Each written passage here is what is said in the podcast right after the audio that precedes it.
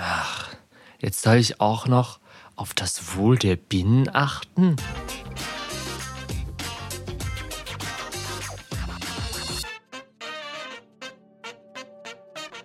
Moin und herzlich willkommen zur Immenkist, der sumsige Podcast von der Oster. Heute Folge 34, Bienenethik. Moin, ich bin Johannes und ich bin Imker und der geeignete Hörer, die geeignete Hörerin hört, es klingt heute schon wieder anders. Ich habe ein Mikrofon wiedergefunden. Ähm, so ein Aufnahme, also so ein Mikrofon an einem Aufnahmegerät festgebaut, diese kleinen Handheld-Recorder. Mal schauen, wie das klingt. Wenn ihr das jetzt hört, dann nehme ich nicht mit dem Handy auf, denn das große Aufnahmegerät ist leider immer noch nicht wieder zurück. Genau, aber dieses hier sollte jetzt eigentlich ein bisschen besser klingen. Heute soll es um Bienenethik gehen.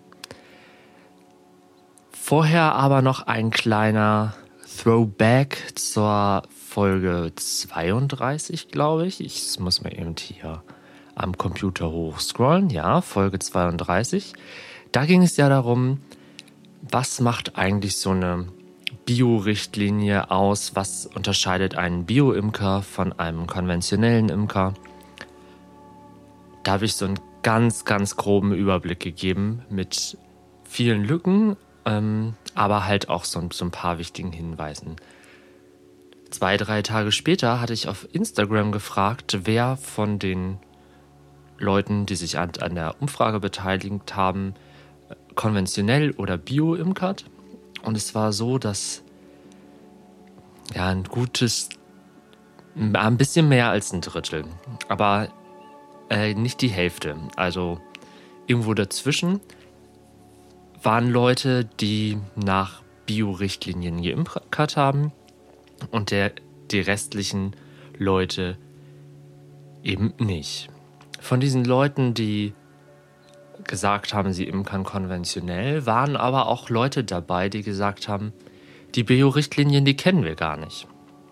Die Leute, die sich für Bio entschieden haben, die habe ich dann nochmal gefragt, beziehungsweise in einem neuen Fenster kam die neue Frage, ob sie zertifiziert sind. Und von diesen Bio-Imkern war halt der größte Teil nicht zertifiziert. Und das hat mich natürlich interessiert. Also habe ich die Leute angeschrieben und nachgefragt. Und es ist halt so, dass für viele Leute die Frage so gekommen ist, wie soll man diese Kosten stemmen, gerade wenn man das vielleicht in einem ganz kleinen Stil nur macht, wenn man ähm, vielleicht nur ein paar Völker hat, dann ist die Zertifizierung für so ein Bio-Zeichen schon relativ kostenaufwendig. Einige haben gesagt, es geht ja auch nicht darum, dass man das auf dem Papier stehen hat, sondern um die innere Einstellung. Wir sind jetzt auf jeden Fall in Folge 34 und wir wollen noch mal ein bisschen weiter in das Thema einsteigen, denn wie man ja festgestellt hat, sind diese Bio-Richtlinien schön und gut, aber zum Beispiel kann man nicht hundertprozentig sicher sein, dass die Bienen keine Pestizide eintragen, ähm, dass die Bienen keine, äh, dass es in der Umgebung nicht bienenschädliche Substanzen irgendwie gibt, denn Bienen kann man nicht sagen, ihr bleibt jetzt bitte hier nur auf dem Rapsfeld äh, und fliegt nicht in das Rapsfeld vom Nachbarn. Das ist halt schwierig. Ähm, das geht einfach von der Natur der Biene aus her nicht. Und ich glaube, deshalb ist dieses Bienenethik-Thema nochmal ganz wichtig, dass aus meiner persönlichen Sichtweise heraus einfach Bio wesentlich besser beschreibt, nämlich den Umgang mit dem Tier, mit dem Insekt, mit dem Individuum Bienen auf der anderen Seite ist natürlich die Ethik grundsätzlich im Moment ein Thema, was egal in welcher landwirtschaftlichen ähm, Form immer und immer wieder angesprochen wird. Und so ein hochrelevantes Thema wollen wir natürlich im Podcast hier auch besprechen. Also ganz aktuell ist es leider nicht mehr, denn dies, diese Ethik-Leitlinie kam schon am 21. März 2021 raus. Ist schon ein bisschen her. Ich habe es aber vorher einfach nicht geschafft, mich damit zu befassen, beziehungsweise ich selbst habe mich damit befasst und ich habe ich habe für verschiedene Sachen in meiner Imkerei also Checklisten, wo ich selbst nochmal kontrolliere, bin ich mit meiner Imkerei eigentlich zufrieden. Und ich habe eine neue Checkliste erstellt, nachdem ich diese Bienenethik-Leitlinie gesehen habe, beziehungsweise meine vorhandenen überarbeitet. Aber ich bin nicht dazu gekommen, einen Podcast aufzunehmen. Und das ist jetzt heute nach langem Vorgeplänkel endlich der Fall. Es geht los. Worum geht es überhaupt? Also, es geht um den Leitfaden für Imker zur Tierwohlkontrolle von Bioland und GEA Genau, das ist so eine zusätzliche Leitlinie jetzt zur Bioland-Richtlinie, anhand der halt nicht nur der Standort und also so die äußeren Sachen als Bio zertifiziert werden, sondern vor allem auch die Art und Weise, wie man mit den Bienen handelt, wie man mit denen umgeht.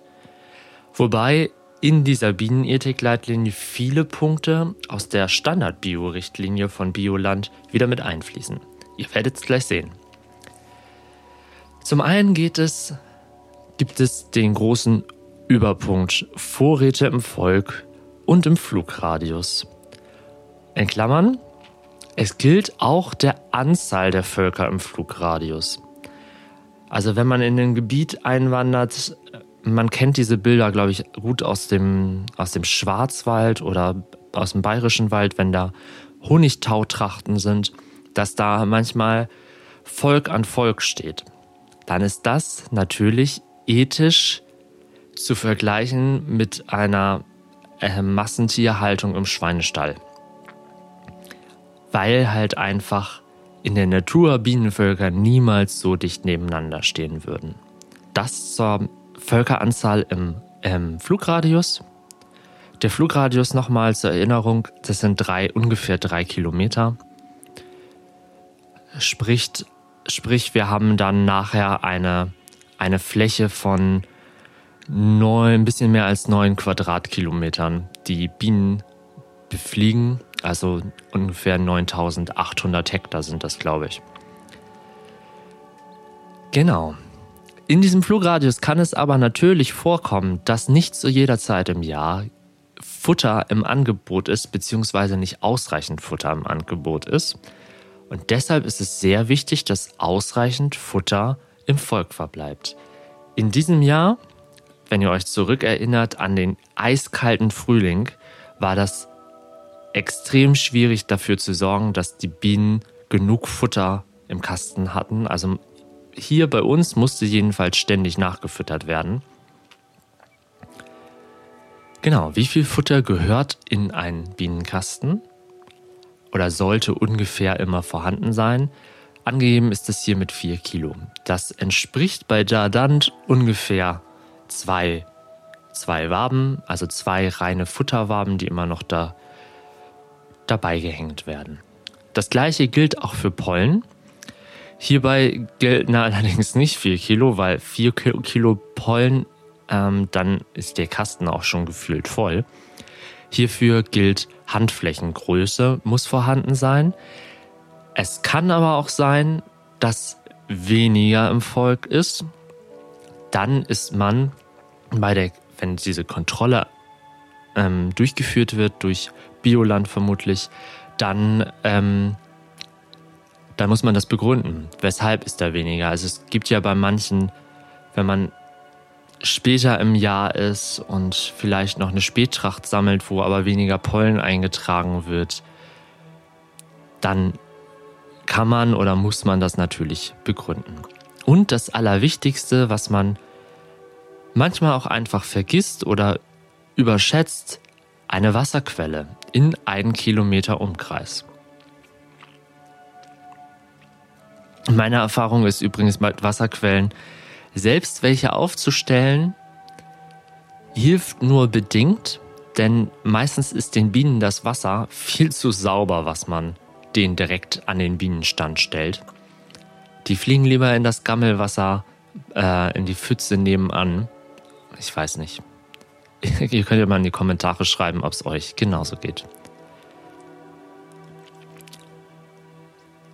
Futter hatten wir eben schon angesprochen. Jetzt geht es darum, wie füttert man die Bienen auf? Und zwar ist das wichtig, die Bienen werden keimfrei aufgefüttert.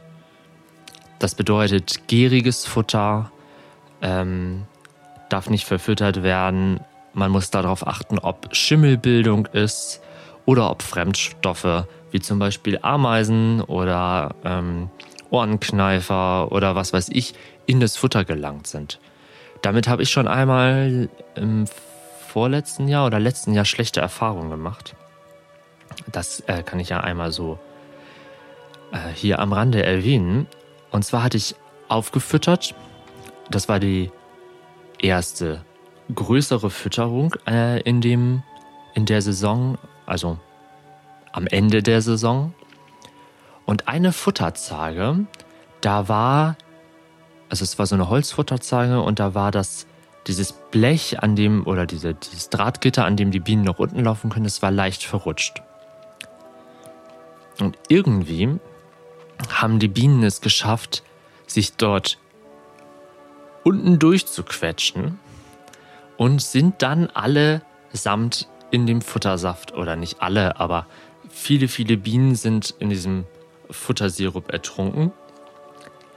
Mir ist das aber zu spät aufgefallen und als ich dann zum Kontrollieren kam, da waren hunderte Bienen die da aufgequollen lagen, aber das ganze Futter war schon weggesaugt. Das bedeutet, die ganzen Keime ähm, von diesen vergorenen Bienen sind dann mit in das Futter eingetragen worden, worden und ich konnte aber, weil es auf alle Waben verteilt worden ist, konnte ich leider die, die Wabe nicht wieder rausnehmen und das Futter beiseite tun, sondern es ist im Volk geblieben, was nach, im Nachhinein eine sehr doofe Entscheidung war, weil das Volk extreme Durchfallerkrankungen bekommen hat. Also diese Punkte, die hier aufgeführt sind, kann ich durchaus alle unterstützen.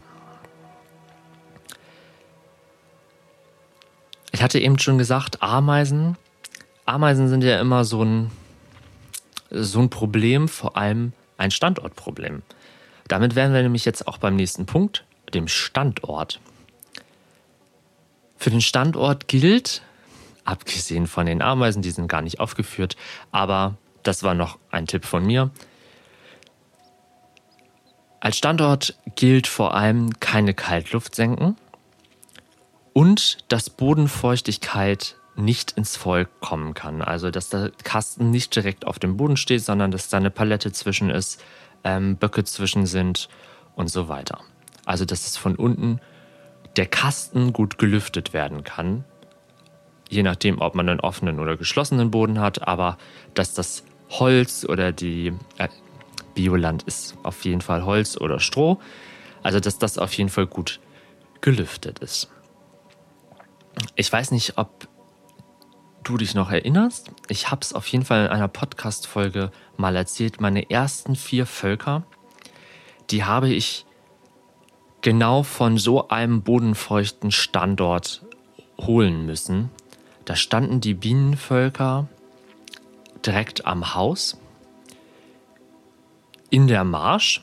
Also wer sich auskennt, Marsch ist alter Meeresboden, extrem gleich und wenn es regnet, wird das einfach eine dicker Glibberpampe, die ja auf der einen Seite ziemlich fest dann ist, aber auf der anderen Seite so weich wie ja, also es ist nicht schön auf jeden Fall ein ganz besonderer schleimiger Boden.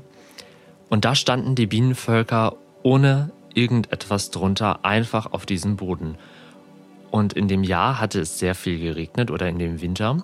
Und die Bienenvölker waren dann immer und immer und immer tiefer runtergerutscht, bis dann dieser ganze schwarze oder graue Kleischmodderkram durch das Gitter in das Bienenvolk gekommen ist. Und dann haben wir diese Kästen aufgemacht und in dem Bienenkasten war halt einfach der Erdboden oder der Kleieboden mit Regenwürmern und allem, alles kreuchte da in diesem Bienenkasten umher. Es war. Es war ethisch nicht vertretbar. Genau, da, über diesen Tag könnte ich eine, eine ganze Podcast-Reihe machen. Also, wenn ihr mal die größten Super-GAUs beim Imkern hören wollt oder das Schlimmste, was man da so erleben, erleben kann, dann kann ich über diesen Tag, ich kann echt alles erzählen. Nun gut, wir kommen einfach mal weiter zum nächsten Thema, zu den Beuten. Ja, gut, dass ich das jetzt so lang und ausschweifend erzählt habe, weil, guck mal, hört mal euch mal den ersten Punkt an. Geschützt vor eindringender Nässe. Das war da definitiv nicht der Fall. Genau, geschützt vor eindringender Nässe kann ja aber auch bedeuten, dass die Bienenkästen nicht verzogen sind. Also bei Holzkästen kommt es ja manchmal vor, dass sich das Holz auseinanderarbeitet und dann die Teile nicht mehr richtig zusammenpassen und an der Seite ein Riss entsteht und dadurch kann natürlich auch Feuchtigkeit eindringen oder halt von oben, weil der Deckel nicht richtig fest war. Also es gibt viele Möglichkeiten, eindringende Nässe zu haben. Dabei gilt dann auch, der Bienenkasten hat nur einen einzigen Zugang, nämlich das Flugloch vorne. Nicht noch irgendwie hinten durch ein Astloch kann man raus oder können Mäuse rein oder Wespen rein oder Hornissen oder sonst andere Bienen. Also das Volk braucht ein Flugloch, das ist ganz wichtig. Ich hatte mal, ah, das war glaube ich auch noch mein erstes Jahr, da habe ich mir Zagen geliehen, weil ich eigentlich ja auf Dadant wollte und dann aber Deutsch Normalmaß bekommen habe an Völkern, weil wir die da ja gerettet haben. Und ich hatte keine Deutsch Normalmaßzagen und hatte mir dann welche zurechtgeliehen. Und das waren irgendwie so eine Selbstbaukonstruktion, wobei ja nichts gegen Selbstbau spricht. Ich baue ja auch selbst. Aber wenn man das selbst baut, muss es halt auch einfach funktionieren. Und da war das Interessante, die Bienen hatten vorne ein Flugloch, wo sie rein und rausfliegen konnten. Und hinten war das Absperrgitter. Aber dieses Absperrgitter lag lose, äh, der Absperrgitter sage ich schon, das ähm, Bodengitter. Und das lag irgendwie lose drin. Und die Bienen haben es geschafft, da das hochzudrücken und sind dann da unten raus. Also hatte ich vorne ein Flugloch und hinten ein Flugloch was natürlich sehr schwer ist. Und ja, irgendwann bin ich dann auf die Idee gekommen, dann mache ich das hinten einfach zu. Ah, da sind die Bienen alle da drunter gestorben, weil sie den Weg raus zwar gefunden haben, aber nicht wieder rein in ihren Kasten. Ja, ähm, es passieren einfach am Bienenstand immer wieder aufregende, interessante Dinge. Regendichtigkeit hatte ich ja gerade schon angesprochen. Also wenn es regnet, sollte kein Wasser ins Volk eindringen ich, ich weiß nicht, ob ihr das schon mal gesehen habt. Ich stelle meine Bienenkästen ja auf, den, auf so Holzpfosten auf. Und wenn ich die aufstelle, arbeite ich immer mit einer Waage. Das soll von links nach rechts praktisch in der Waage sein und von hinten nach vorne hätte ich es gerne, wenn es so leicht abfallend ist. Also nicht einen Zentimeter oder so auf der Beutenlänge, aber so zwei Millimeter oder so, dass das Regenwasser, was vorne auf das, naja, ein Anflugbrett habe ich nicht, aber dieses Brett, was im Boden vorne flach ist, dass das so leicht schräg ist, dass das Wasser dort ablaufen kann. Und ganz wichtig ist natürlich, dass man im Winter Fluglochkeile bzw. Mäusegitter verwendet, denn im Winter versuchen diese Nagetiere in die Bienenvölker zu kommen. Und es ist nicht besonders schön für die Bienen, wenn da ein Fressfeind auf einmal im tiefsten Winter vorbeischaut. Dann geht es jetzt um einen ganz wichtigen Punkt. Oh ja, ja, ich sehe gerade, ich muss mich mal ein bisschen sputen. Wir haben noch nicht mal die Hälfte geschafft und ich rede bestimmt schon wieder ewig. So, also weniger Anekdoten und weiter geht's. Haltungsbedingungen. Wie halte ich eigentlich die Biene oder die Bienen oder den Bienen? Und was tue ich beim Arbeiten, beziehungsweise was sollte ich nicht tun? Das Quetschen von Bienen kann ich total nachvollziehen. Ich steige aus genau diesem Grund im Moment gerade von Hoffmann-Seiten auf gerade Seiten mit Abstandsnägeln um, weil bei den Hoffmann-Seiten äh, ich, beko ich bekomme es halt einfach nicht hin, dort jede einzelne, auf jede einzelne Biene aufzupassen, ob die vielleicht dann doch noch im letzten Moment dazwischen geht. Deswegen habe ich mich jetzt entschieden, wechsle ich auf die Hoffmann-Seiten, ach, äh, auf die geraden Seiten, weil einfach die Quetschmöglichkeit wesentlich geringer ist. Das gleiche gilt natürlich auch bei den Honigräumen, also wenn man einen Honigraum aufsetzt. Ja, und wie und das Ganze wird natürlich auch kontrolliert. Wenn einer, ein Kontrolleur oder eine Kontrolleurin dann vorbeischaut, dann achten die vor allem darauf, ob tote Bienen irgendwo noch gequetscht sind. Aktuell junge, frische, tote Bienen. Und ich finde es ja immer auch ganz nett, wenn man die gequetschten Bienen, die da sind, also das ist ja trotzdem noch ein Herd für Keime. Also man, wenn man dann merkt, man quetscht was, macht, reißt man natürlich nicht den Kasten wieder ab und kratzt dann die gequetschten Bienen weg. Aber beim, spätestens beim nächsten Mal versucht man dann diese gequetschten Bienen eben abzukratzen, damit sie keine Keimschleuder irgendwann bilden, weil da ein Zentimeter dick gequetschte Bienen ist. Es ist natürlich aber auch so, so ein bisschen Zagen- und Beutensystem abhängig. Deswegen bin ich von Zagen, also ich hatte am Anfang Zagen mit so einer Falz, so dass der, der, der, der Honigraum so richtig gut da drauf sitzt und nicht verrutschen kann. Aber das Problem war, dass ich halt ganz schlecht sehen konnte, ob da irgendwo Bienen zwischenlaufen. Und so eine so eine gerade Fläche, wo man die einfach aufeinander stellt, funktioniert für mich ein Tickchen besser. Das ist aber wahrscheinlich wieder eine sehr persönliche Präferenz. Dann den Punkt hatte ich erst schon genannt, kein Ertränken in Futtereinrichtungen, kein Schimmel in oder an der Beute oder an Waben und kein Kot an Waben. Das hatte ich ja indirekt erst auch schon angedeutet. Also wenn man schlechtes Futter gefüttert hat und es zu einer Durchfallerkrankung kommt und alles vollgeschissen wird, dann muss diese Scheißerei auch beseitigt werden. Und beseitigt heißt nicht eingelagert und irgendwann kann ich das schon wieder verfüttern, sondern das wird eingeschmolzen. Und ein Punkt, der hier noch steht, die Bienen haben die Möglichkeit zum Naturwabenbau. Wir sind beim Thema Wanderung angekommen. Für manche Imker ist das natürlich ein absolutes Tabuthema. Die sagen, Bienen bleiben an einem Standort, die wandern nicht. Für die Leute, die es erwerbsmäßig machen, ist es schwierig oder schwieriger, nicht zu wandern.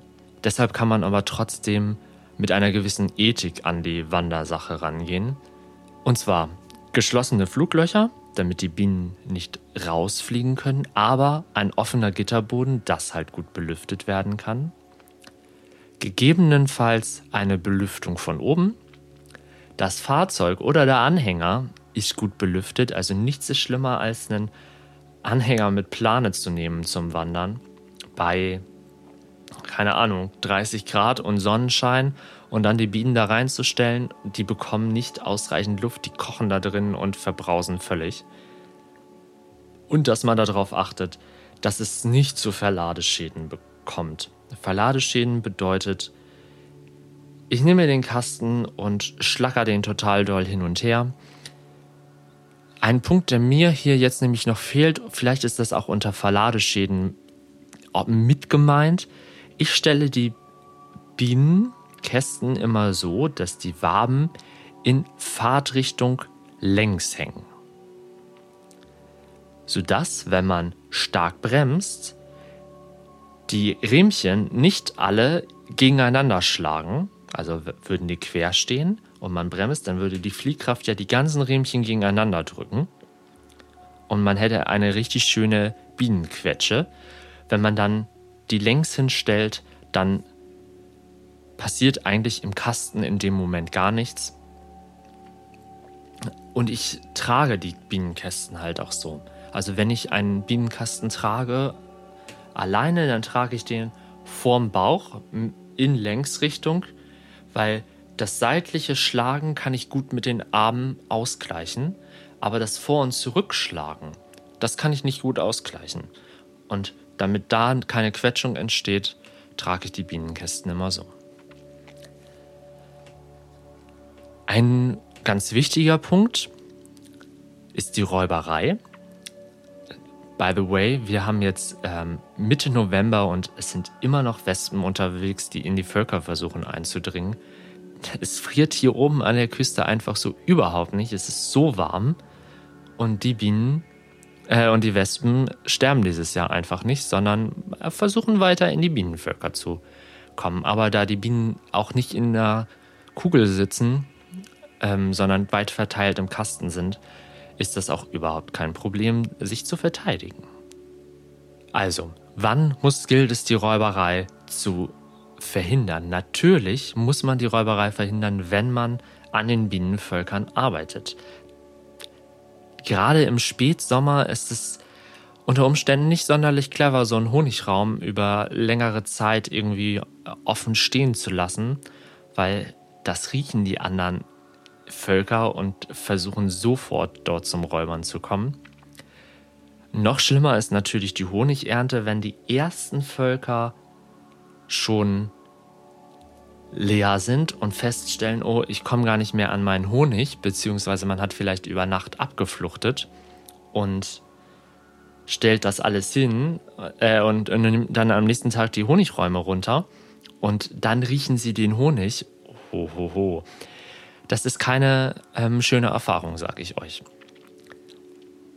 Da muss, gilt es unbedingt darauf zu achten und später beim Füttern natürlich auch, dass man nicht mit dem Futter sonst wie rumkleckert oder ich hatte schon mal eine kaputte Futterzage, dann lief das Futter äh, aus der Zage raus und seitlich am Kasten runter und in, den, in das junge, das war ein Jungvolk, in das Jungvolk rein. Das ähm, hat dann einfach keine Chance. Dann ist das Wabenlager, gerade dann für schon mal benutzte Honigräume oder äh, Honigraubenwaben, ein, ein Brandherd für Räuberei.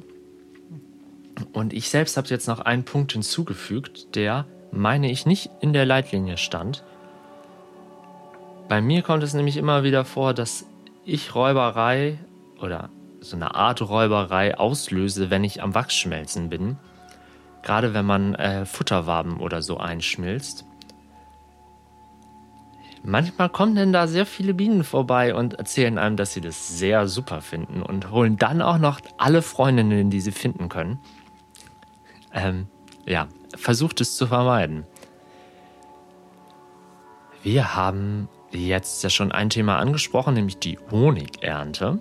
Honigernte sollte natürlich möglichst ohne Bienenschäden ablaufen.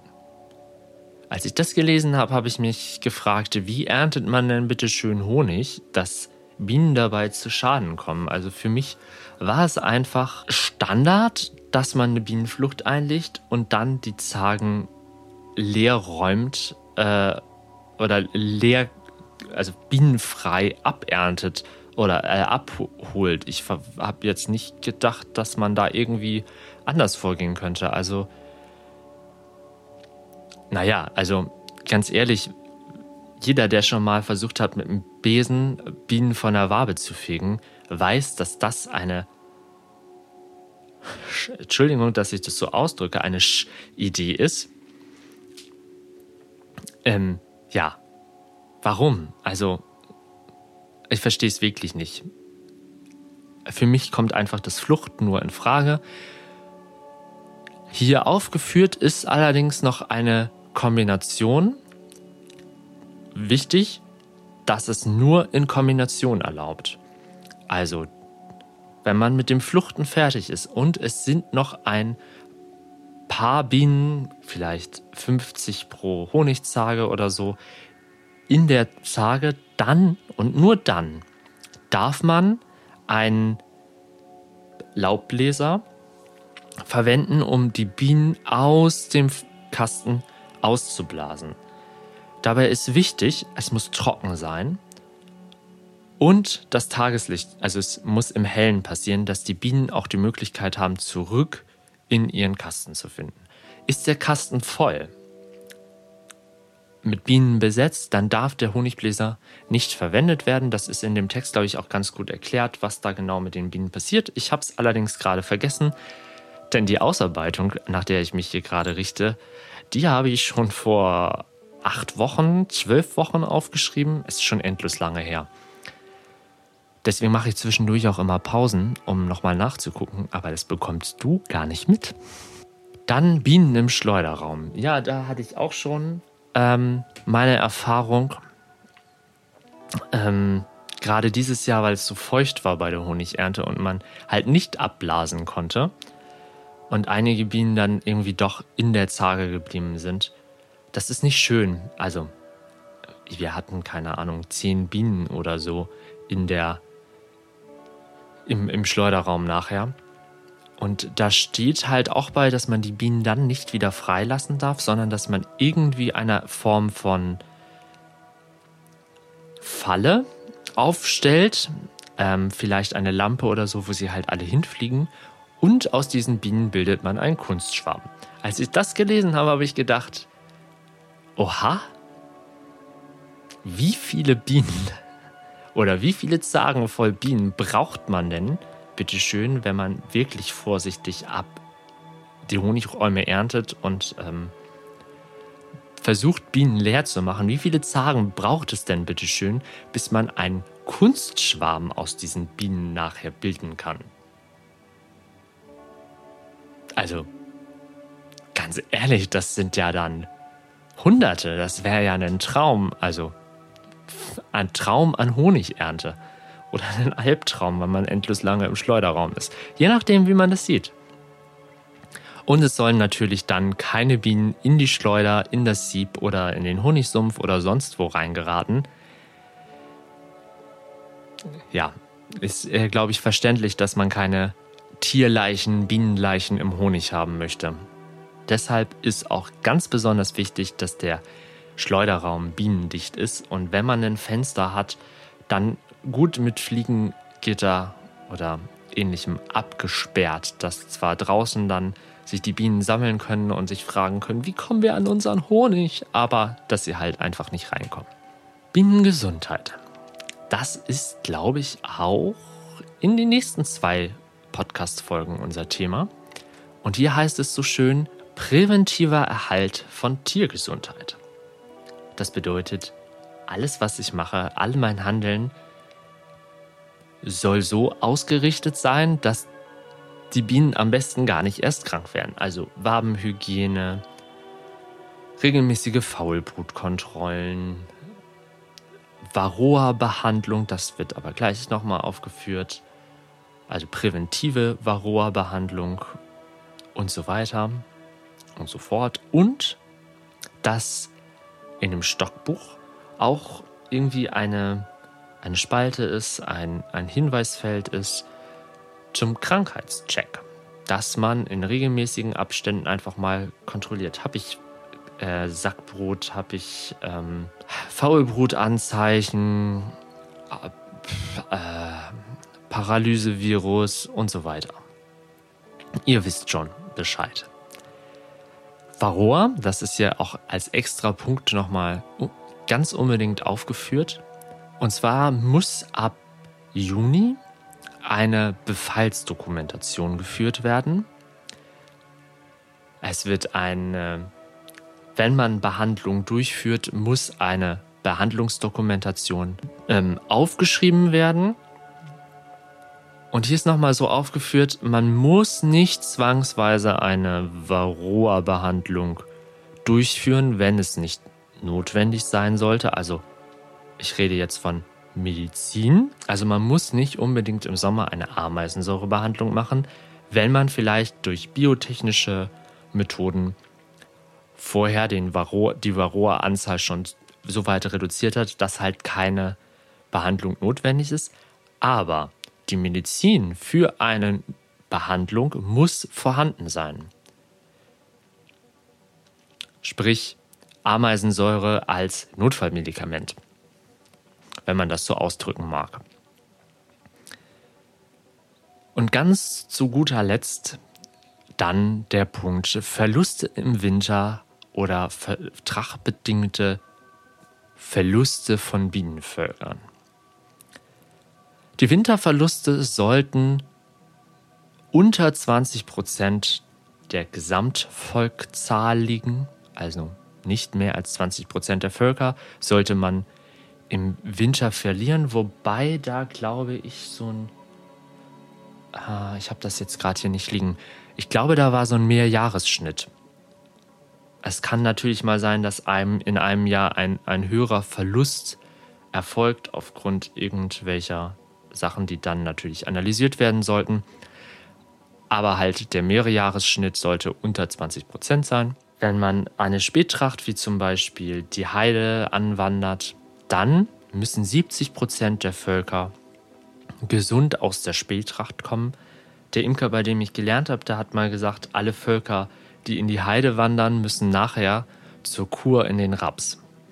Als ich das gehört habe, habe ich gedacht, dann ist doch was an der Heide falsch. Also dann wandert man mit seinen Bienen doch nicht in die Heide, wenn man weiß, dass die Völker nächstes Jahr immer noch nicht wieder gesund sind oder noch nicht so vital sind, dass die erstmal einen ordentlichen Pollen- und Nektarschub brauchen, um sich wieder gesund zu entwickeln, dann ist doch irgendwas falsch. Aber ich mag mich täuschen.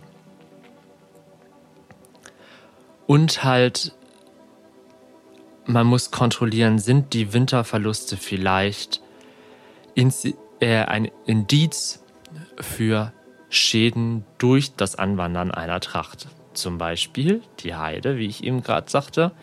Wenn die Bienen da so ausgepowert zurückkommen und es nicht mehr schaffen, ausreichend Winterbienen zu produzieren, dann ist diese Tracht vielleicht einfach nicht gut für die Bienen das darf man dann durchaus auch mal reflektieren und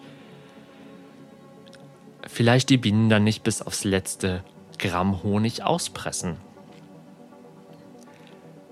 So, wir haben uns, glaube ich, durchgearbeitet. Das Ganze wird natürlich dann in, Abst in regelmäßigen Abständen von den Kontrolleuren vom Bioland oder wie auch immer das ganz genau funktioniert, ähm, kontrolliert, überprüft, dass man, dass das halt auch eingehalten wird.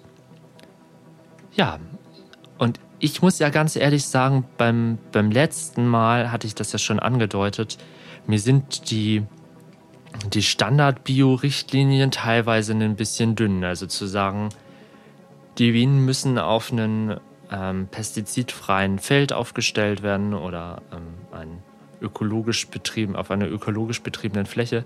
Und im Nachgang zu sagen, aber übrigens, die fliegen eh überall hin. Es ist total egal, wo sie stehen, weil Pestizide können trotzdem reinkommen. Das war mir für Bio irgendwie immer ein bisschen dünn. Und mir fehlte ehrlich gesagt genau diese Bienenethik. Und jetzt ist diese Bienenethik da. Und ich hatte ja schon gesagt, ich habe sie auch gleich, diese, diese Punkte, habe ich für mich überprüft, habe ein paar Schwachstellen noch erkannt, habe die auf meine Checkliste mit aufgenommen, werde meine Arbeitsweise jetzt weiterhin anpassen, denn ich finde, ich möchte so arbeiten, wie es hier aufgeführt worden ist, beziehungsweise das Positive daraus, so möchte ich arbeiten. Es geht einfach um die Gesundheit der Völker und ich finde, das ist das Wichtigste. Wenn wir mit kranken Völkern als Imker arbeiten, dann haben wir doch einfach nichts davon. Also erzählt mir gerne, was habe ich davon, wenn ich mit einem kranken Volk arbeite? Dann habe ich ein Jahr ganz viele Völker, dann sind die alle total krank und im nächsten Jahr habe ich keine und dann habe ich wieder ganz viele, weil ich dann wieder, keine Ahnung, gut zugekauft habe. Ja. Also ich finde, diese Punkte sind sehr sinnvoll. Ich habe es auch tatsächlich alles nochmal überprüft. Einige Standorte werde ich nächstes Jahr auch verändern, denn ich habe da ein, zwei Standorte, wo zum Beispiel die Bienenvölker längere Zeit des Tages, gerade im Sommer, im Schatten, äh, in, in der Sonne stehen und regelrecht Hitzeschock leiden könnten, wenn es dann mal richtig warm ist. Und das, das möchte ich einfach nicht. Ähm, genau, und ich bin jetzt gerade so ein bisschen am Überprüfen, wo kann ich einfach noch, noch besser im Umgang mit den Bienen werden. Noch, noch, ja, noch bienenfreundlicher arbeiten, um am Ende des Tages sagen zu können, ich bin mit meiner Bienenhaltung zufrieden. Denn darauf kommt es ja irgendwie an, dass ich zufrieden bin mit meiner Bienenhaltung. Wie ist es mit dir? Bist du zufrieden mit deiner Bienenhaltung? Hat dich diese Ethikleitlinie jetzt völlig aus der Bahn geworfen und du sagst, oha, ich bin ja voll der Tierquäler? Oder sagst du, ach, was, so arbeite ich doch schon ständig? Ähm, ist doch Standard, finde ich total wichtig, dass das so läuft. Schreibt das doch mal gerne in die Kommentare. Lasst gerne auch ein ein Abo da oder einen Daumen rauf oder ein Herz, je nachdem, auf welcher der vielen Plattformen du diesen Podcast hörst. Und dann mache ich jetzt noch an dieser Stelle ein bisschen Werbung. Es lohnt sich, unseren YouTube-Kanal oder den YouTube-Kanal der Imkerei Esselborn zu abonnieren, denn dort tauchen in den nächsten Wochen immer mal wieder kürzere und längere Folgen von Piep auf. Genau, ich bin äh, im Moment in der Vorproduktion und produziere das ein oder andere Video gerade für euch, um für dich vor allem, damit äh, du noch ein bisschen... Ach Johannes, mach da doch einen Piep drüber. Die Leute sollen doch gespannt bleiben. So, nun siehst an mich selbst beendet und der Podcast geht jetzt auch zu Ende. Ich wünsche dir eine wundervolle Woche. Wir hören uns nächste Woche Samstagmorgen um 8 Uhr wieder. Bis dahin, mach es gut, lass dich nicht stechen und bis dann.